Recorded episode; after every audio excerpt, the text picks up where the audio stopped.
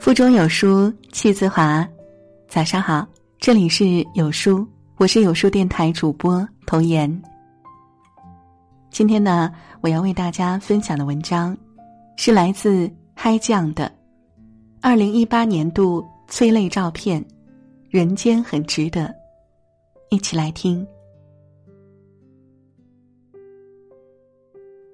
生活扇过的可能不是耳光，而是人生的嘉奖。那些打不倒你的困境，总会在未来成为你披荆斩棘的铠甲神器。我们真的没有理由不去爱这艰难又拼尽全力的每一天，和那个虽然渺小却仍然坚毅的自己。昨天晚上失眠，凌晨两点打开朋友圈，刷到这样一条内容：做完最后一张表。上线了准备半年多的大项目，然后跑到卫生间吐了，出了一身冷汗。凌晨两点的北京，我已经见过四十七次。有人做过这样一张时间表：二十一点四十二分，餐厅的服务生才刚准备下班；二十二点零一分，环卫工人还在清理垃圾桶里的垃圾。二十二点四十九分，外卖小哥还带着夜宵在各个小区穿梭。二十三点，从城东赶回城西的白领们在地铁上打盹儿。二十三点四十三分，上夜班的司机已经陆续到岗。凌晨一点十四分，饭局上应酬的中年人才刚到家。凌晨两点二十六分，搬运工已经开始往车上搬货了。凌晨五点四十七分，能听到楼下早餐摊位开门的声音。早上七点三十六分，公交站挤满了这个月考勤全满的上班族。早上八点十六分，早餐铺的现磨豆浆已经全部卖光。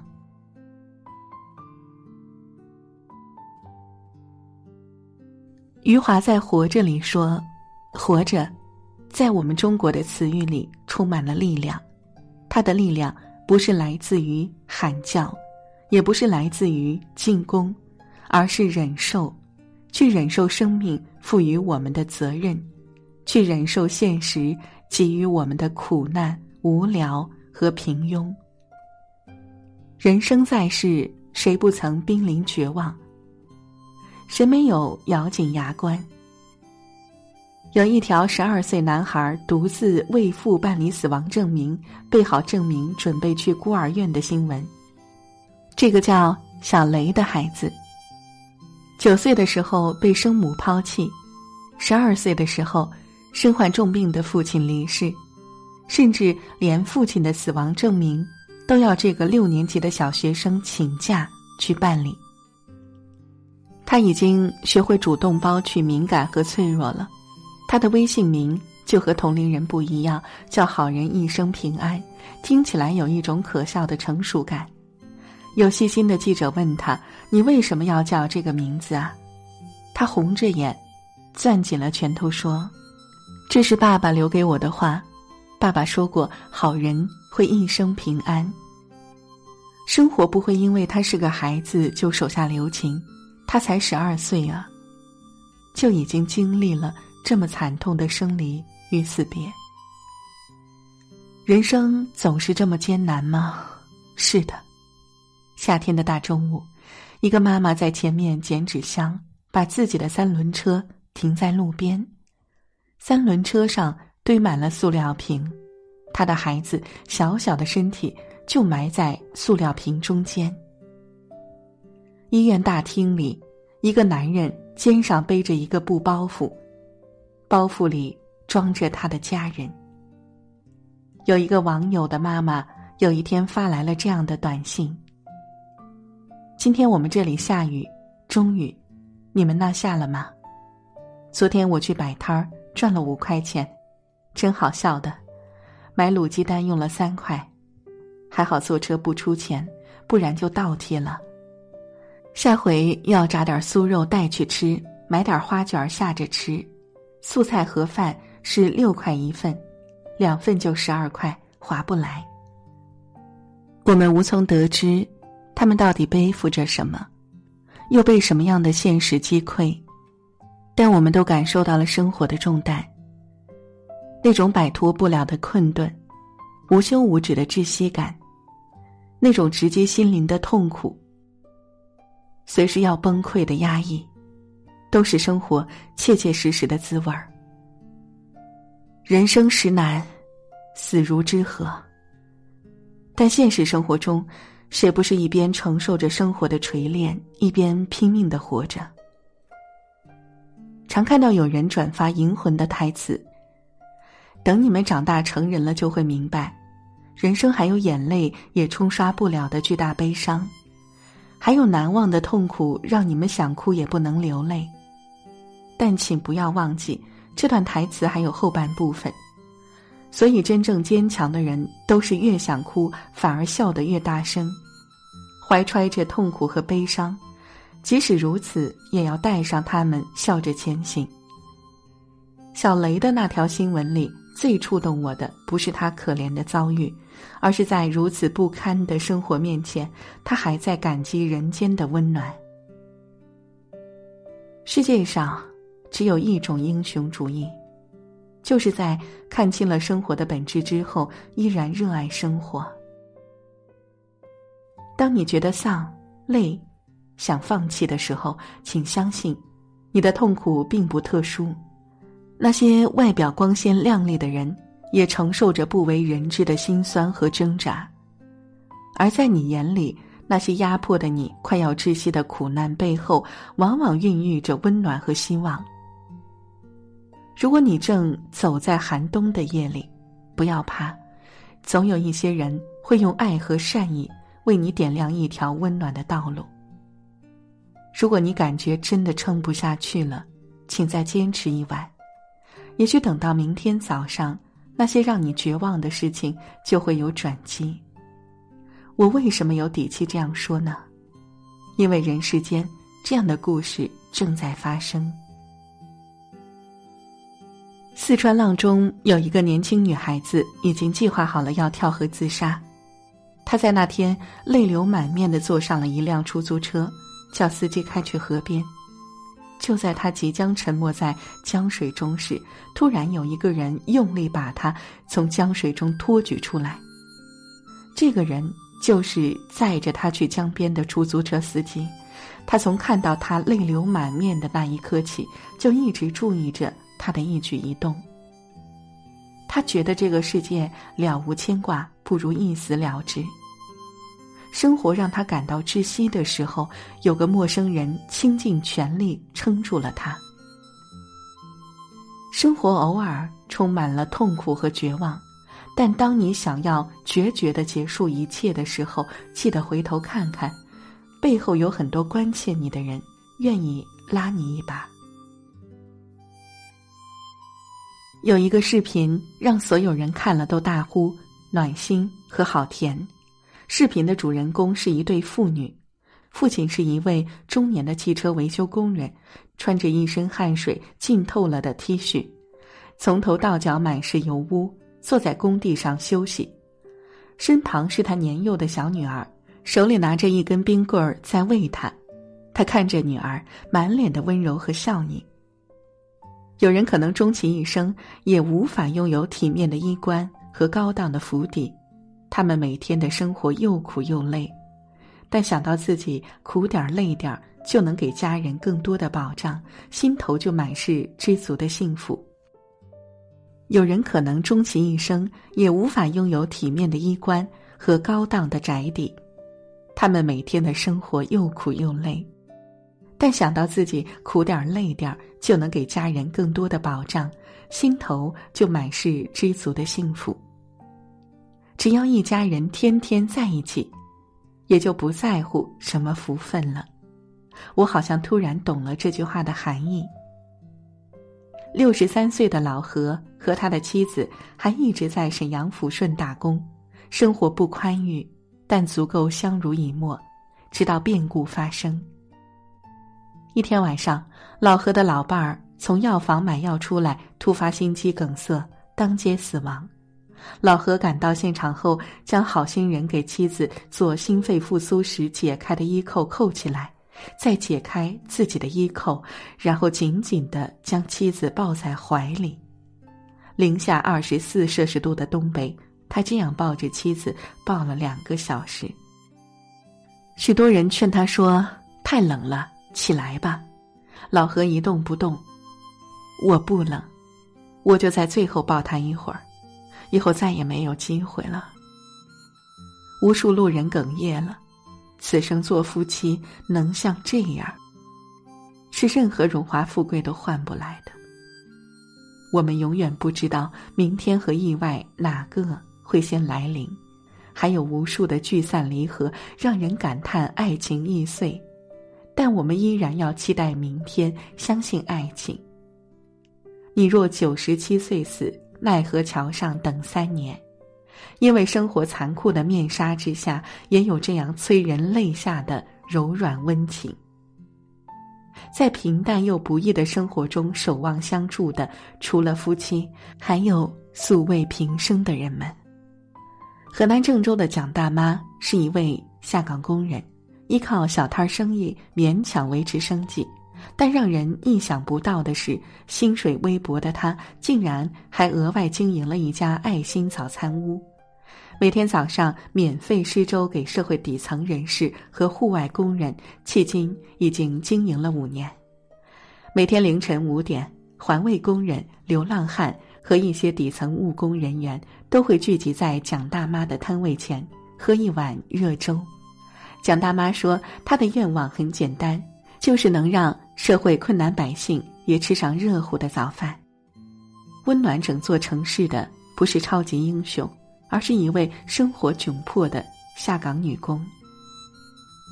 有的人机关算尽，却仍然得不偿失；有的人不计盈亏的日行一善。那些让你彻夜难眠的利弊得失，在爱和善良面前都是小事儿。和蒋大妈一样温暖纯良的，还有八十岁的徐奶奶。她在小区散步时，不慎被电动车撞倒，造成两根肋骨断裂，腿部软组织受伤。肇事者是一名保洁员，他在第一时间停车报警。徐奶奶送医后，她表示愿意支付所有医疗费用，并做赔偿，但徐奶奶拒绝了。连他想去探望徐奶奶的东西都被拒绝了。不仅如此，徐奶奶还坚决的嘱咐家里人不可以去索赔。为什么？因为徐奶奶说：“你们是做保洁的，也挣不到钱，不容易。总有一些日子让你觉得糟糕透了，但也总有人像一道光，在一瞬间照亮你，让你觉得被这个世界温柔以待。”他们不曾得到生活的后代，但他们没有怨恨，反而以一颗感恩的心，用力的过好余生的每一天。有一个一岁的孩子突发疾病，需要立刻送往医院救治。的哥刘师傅二话不说，载上了这一家人，并当机立断选择抄近路，一路逆行，以最快的时间将孩子送到了医院。家属下车时表示一定要给刘师傅报酬，刘师傅却着急的挥挥手说：“快走快走，钱算了。”因为刘师傅的果决，孩子在十多分钟内就得到了有效救治。违规罚款、影响道路、吊销执照，比起一个孩子一个家，这些都不重要。一脚油门下去，他是要跑赢死神。台风山竹过后，连降暴雨，多地被淹，居民们纷纷撤离，而武警战士们却选择全副武装逆流而上，他们的半截身子都浸在水里，却还向四周的居民楼高喊着：“有人吗？有人吗？”即使喊到后来嗓子都哑了，还在坚持。在云南最后一块雷场的验收现场。部队首长和官兵手牵着手，肩并着肩，一路唱着军歌走过雷场。他们用肉身来验收扫雷任务，哪怕下一步就会粉身碎骨。你现在过着安逸的生活，是因为背后有人替你承担了生活的重量。你脚下踩着的每一寸看似和平的领土，曾经可能是死亡深渊。这些国家的守护神甚至已经习惯了面对死亡的威胁，他们不惜押上自己的生命，也要保障你的安全。他们不怕死，他们怕的是你不能好好活。有部纪录片叫《大三儿》。记录了一个站在命运终点看世界的人，他叫叶三，是内蒙古赤峰一个工厂的清洁工，每天要做的只有一件事儿：打扫楼道。年近五十的他，身高只有一点一米，自嘲说晚上出去能把鬼都吓哭了。家中的两个哥哥因为车祸去世，母亲也早已离世，只剩下他和父亲相依为命。他的人生总结起来就四个词儿：身患残疾，兄弟早逝，薪水微薄，生活枯燥。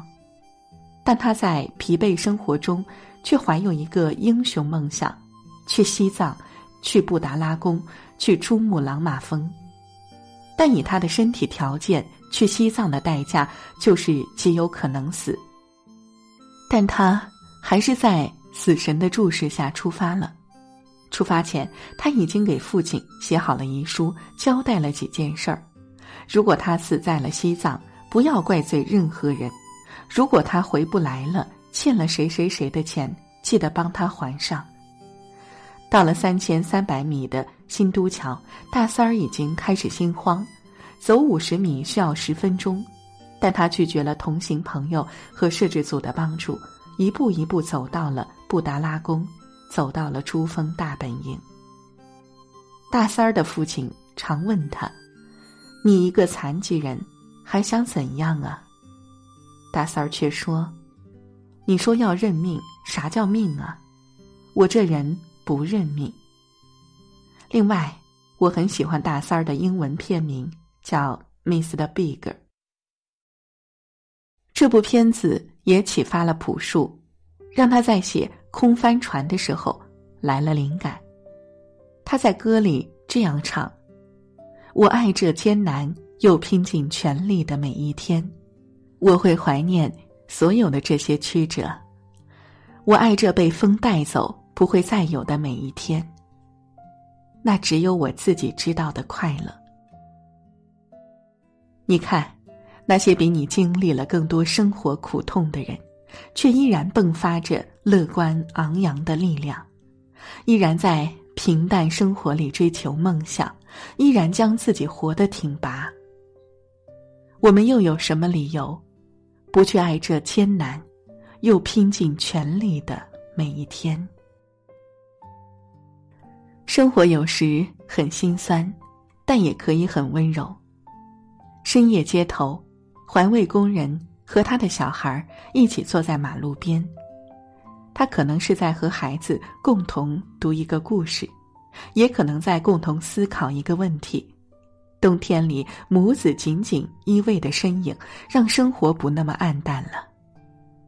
有个姑娘给街上的流浪汉点了一份餐，两个人顺便聊了聊。流浪汉在离开前给姑娘留了张纸条，纸条里说。我本想在今天结束生命，但因为遇见你，我现在不想了。谢谢你，美丽的人。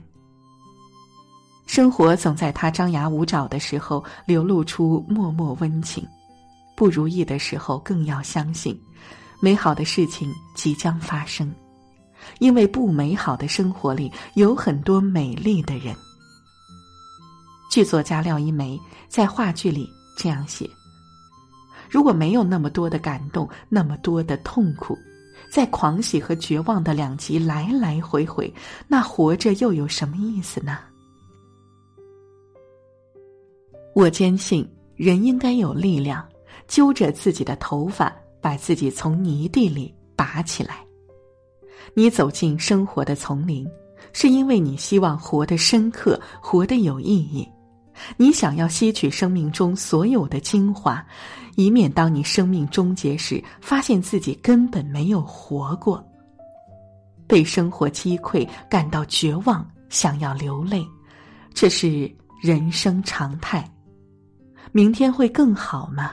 也不一定。未来的人生里，你甚至还会有很多个心灰意冷的时刻，很多个辗转难眠的夜晚。但真正的强者，是知道明天可能更糟，但依然怀着勇气拥抱明天，发现生活一滩烂泥，仍旧秉持乐观的信念，即使自己身处困厄，还能不忘帮扶他人。你说你好累。但谁又活得顺风顺水？用笑的方式去哭，攥紧拳头去迎接生活。生活不是只有黑夜，天亮以后会很美。人间不值得，但你很值得。在这个碎片化的时代，你有多久没读完一本书了？长按扫描文末二维码，在有书公众号菜单免费领取五十二本好书，每天有主播读给你听。好了，这就是今天跟大家分享的文章，觉得好看，欢迎在文章末尾点击“好看”，和万千书友一起分享好文。我是主播童言，我在运河流过的城市山东济宁向您送去问候。